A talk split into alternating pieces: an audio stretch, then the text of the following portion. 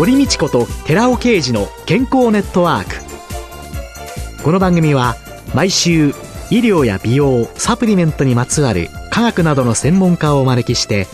私たちの健康のために役に立つお話を伺う健康生活応援番組です。包摂体サプリメントと MGO マヌカハニーで健康な毎日をお届けするコサナの提供でお送りします。ここでコサナから番組パーソナリティで神戸大学医学部客員教授寺尾啓治社長の新刊日本人の体質に合った本当に老けない食事術発売のお知らせです。シクロデキストリンの研究の第一人者、寺尾啓治社長が、アルファリポ酸、L カルニチン、コエンザイム Q10 など、体内で作られる有効成分、ヒトケミカルの効果的な摂取による代謝の促進と健康長寿のための食事術について解説します。寺尾啓治小佐奈社長の新刊、日本人の体質に合った本当に老けない食事術発売のお知らせでした。こんにちは、堀道子です。今月は NPO 法人アップツリー代表理事の阿久津美恵子さんをゲストに迎えて、ある日突然始まる介護のためにと題してお送りしています。突然、介護をしなきゃいけない混乱期から始まって、負担期、安定期、そして見取り期という、そういうロードマップがあると。そういう中で、アクさんのこの著書の中に、自分のロードマップを作るというのがありますけれども、はい、これはどのようなものなんですか？はい。介護は経験のないものなので、初めてのことから自分の今までの時間をすべてリセットしがちなんですね。そうではなくて、介護って人生において当たり前のものかと思うっていうところにちょっと考え方を変えていただくと、当たり前の日常に介護を入れるしかないんですね。なので、その当たり前の日常の中に、実はこの介護というのは仕事ではなくて、仕事なんですけど、無償の仕事になるわけです。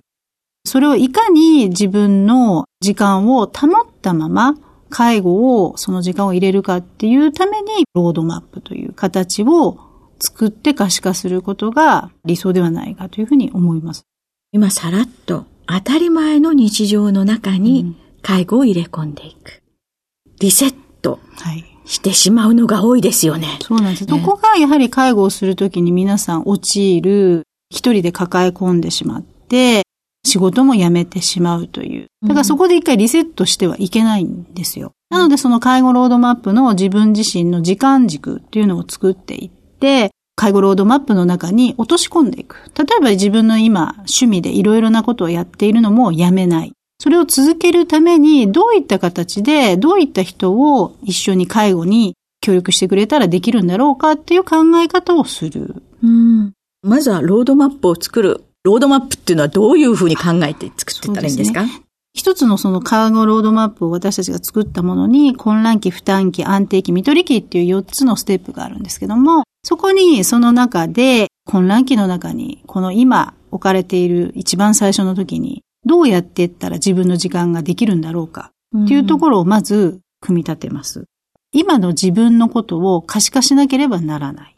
っていうところで、今の状況をまず書いてみる。はい。今の自分というのを可視化するというのは、はい、具体的にはどういうことになるのでしょうか？はい。いわゆるこういったあの時間軸の中で、フローチャートみたいなものを自分で作ってみるんですけども、例えば自分が真ん中に置いたときに、今介護状態の、例えば親であれば父親の状態、母親の状態、もしくは兄弟の状態を、現在の状況を書いてみるということですね。そこに友人、知人が入ってきてもちろんいてもいいです。近所の人もいてもいいですし、親戚の方もいてもいいですし、その方たちが今どういう状況かっていうのを一度書いてみる。そうすると、何ができてできないかっていうのが見えるわけですよ。どうしてもね、一人だけで抱えてしまいがちですよね。うん、そうですね。なので、そこを書くことで、それに陥らない。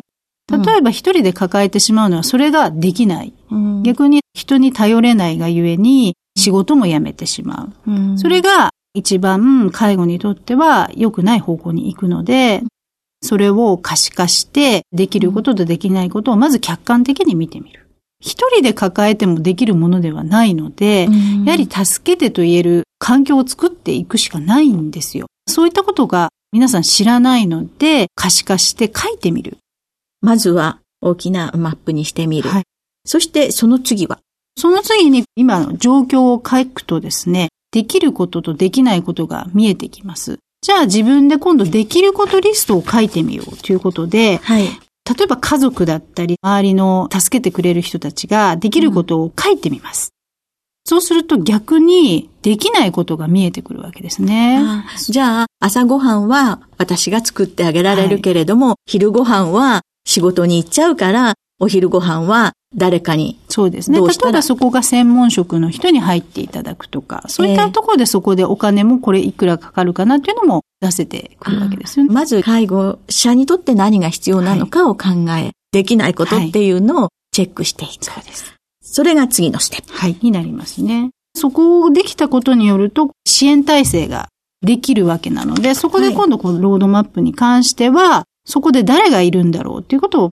書いてみる。ステップ1、ステップ2、ステップ3、ステップ4の中に人を当てはめてやっていくと、俯瞰的視点で見れるかなということですね。うん、その混乱期にはどんな人がいるのか、負担期にはどんな人がそうですね。具体的にはどんな人が例えば混乱期に関すると、一番最初に自治体に申請します。で、はい、その後にどこにどうなるかなっていうことになるときには、例えば認知症の方であれば、要支援1、もしくは要介護1ぐらいなので、日常のデイサービスに通える時間になるかと思うんですね。でその当事者、要介護者がデイサービスに行っている間はもちろんお仕事されている人はそのまま仕事ができます。ただ帰ってきた時に専門職の人もしくは例えば違う兄弟がいたらその人に関わっていただくとか、そういったものになりますね、うん、ステップ1は。はい。ステップ2の負担期になってきますと。ステップ2になりますとですね、はい、今度はもうデイサービスですとか、そういった通いの部分プラス、お泊まりですね、ショートステイというんですけども、そういった施設も必要になってきたり、うん、そうなった時には、他に在宅でヘルパーさんが入っていただいたりとか、その時に関わってくる方が親戚の方なのか、例えば近所の方にその見守りで見ていただくとか、そういった形の方々も入ってこられる部分になるかと思います。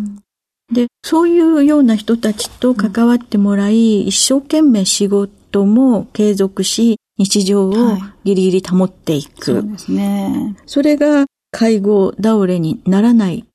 基本だと考えてよろしいですか？そうですね。とりあえず人が関わってくれることで、自分で抱えていないという部分はクリアにはなるので、そこで、まずはやっぱり助けてほしいという部分が言えている環境になるわけですよ。うん、普通に。もうこの最初の時点でできているってことは。このステップ1のとこでできていない人はそれができていないので、抱え込みがちで、しかも仕事を辞めざるを得ないと思ってしまって辞めてしまう。介護離職というそういう会社を辞めてしまった人たちっていうのが、介護者の死を迎えて、介護というのが終わるわけですけれども、はい、その後っていうのは、きちんと職場復帰されるんですかね？そうですね。今日本の企業の体制がなかなかそこの介護離職に向けて再就職ができる環境って整っていないんですね。なので、もちろん、ダイバーシティスさんとか、そういったところがあるところは積極的にそういったことをないように介護離職防止でいろいろな研修等もやっています。ただ、そういった企業さんは本当にまだまだ数が少なくて、介護離職というキーワードすら会社自体で取り組もうという姿勢というのがなかなか今ない状態なんですね。そういった部分は再就職ができるような環境というのを決定権のある人たちが現役の世代の方が介護による離職でいなくなり、企業にとっての損失だということを今の時点で知る、早めに早期に知るべきかと思います。介護離職をされた人たちが復帰できるシステムを作る。それもとっても大切だけど、介護離職をしないで済むという、そういうのもまた一つの。離職をしないで済むというのは、企業側が介護をする人をいかにちゃんと把握すべきことであって、うん、そこを知る機会を得るという、まずそこから始める。ともう一つは、日本の企業さんがなかなか介護をしていると言わせられない環境を作っていることが多くて、うん、自分が抜けるべきではないというふうに思いがちですし、うん、絶対いつかは追い詰められているんですね。そこで企業が受け入れを体制取っていてくれないのであれば、そこはもう成り立たないわけですよ。そこで介護離職っていう話になるので、まずは職場に介護の環境はすぐ伝える。このロードマップで言ったら、混乱期の時に、まずは介護になりましたというのは企業に伝え、企業に関しての就労の部分の規則がありますよね。介護休暇であったり、介護休業であったり。それをいかにうまく使っていくかっていうところで、自身の介護ロードマップを作るっていう部分では仕事をしながらであれば、そういった休暇、介護の休暇であったり、介護休業もそこに落とし込む。それはとても有効な手段だと思います。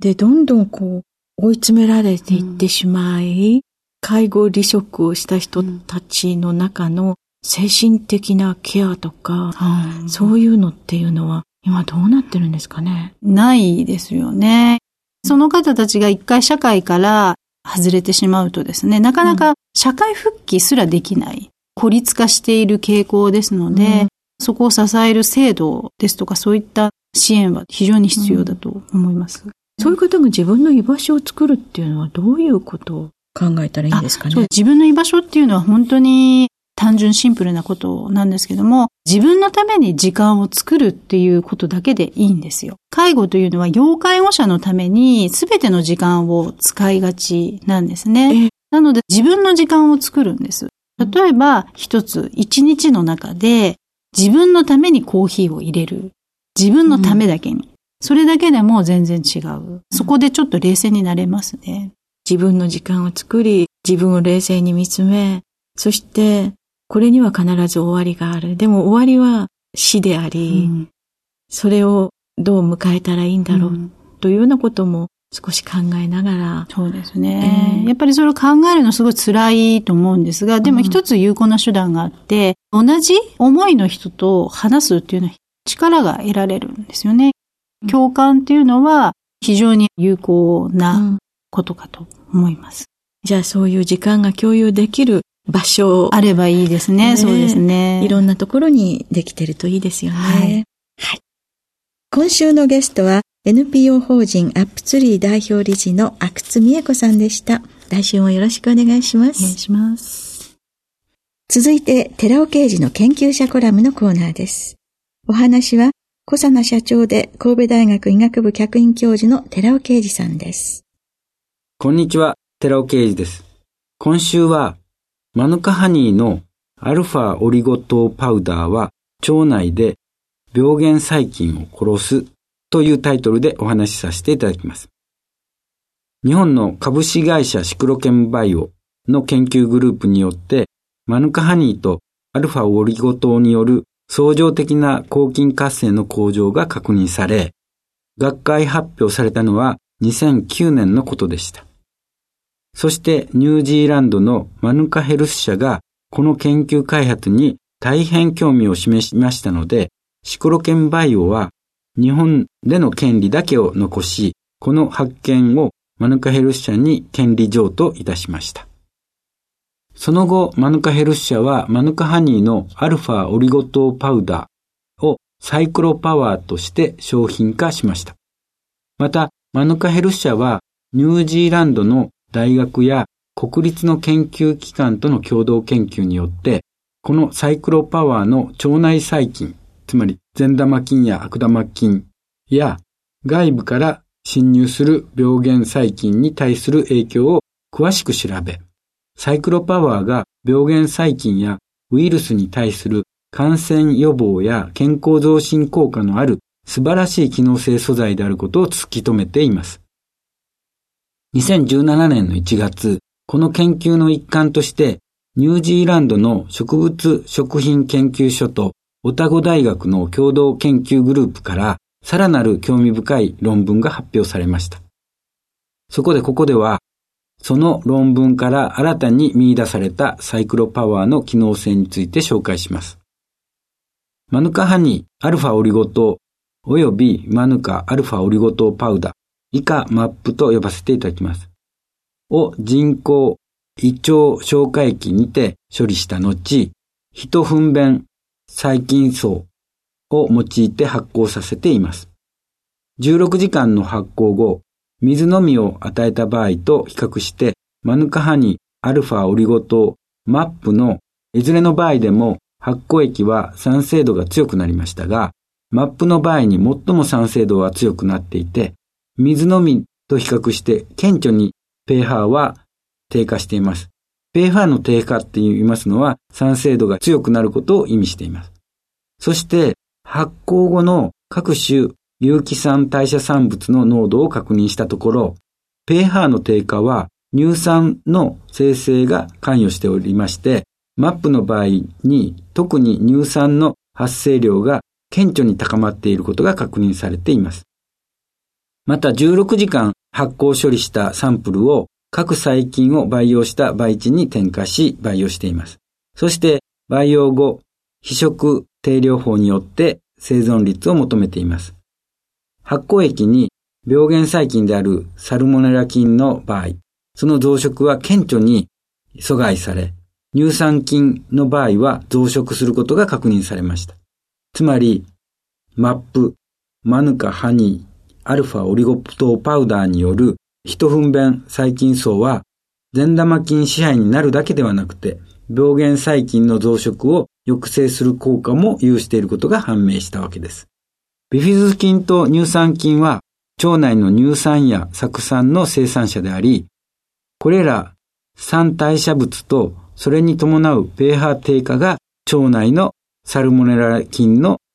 生存とコロニー形成能を低下させる鍵となっています。マップ、つまりマヌカハニーアルファオリゴ糖パウダーによって発生した多量の乳酸がサルモネラ菌の生存率を下げたと推察されています。マヌカハニー、アルファオリゴ糖、そしてマップ、マヌカハニー、アルファオリゴ糖パウダーはいずれも健全な腸内フローラを形成する素晴らしい素材であることがこの論文によって明らかとなっているわけです。お話は小佐奈社長で神戸大学医学部客員教授の寺尾啓二さんでした。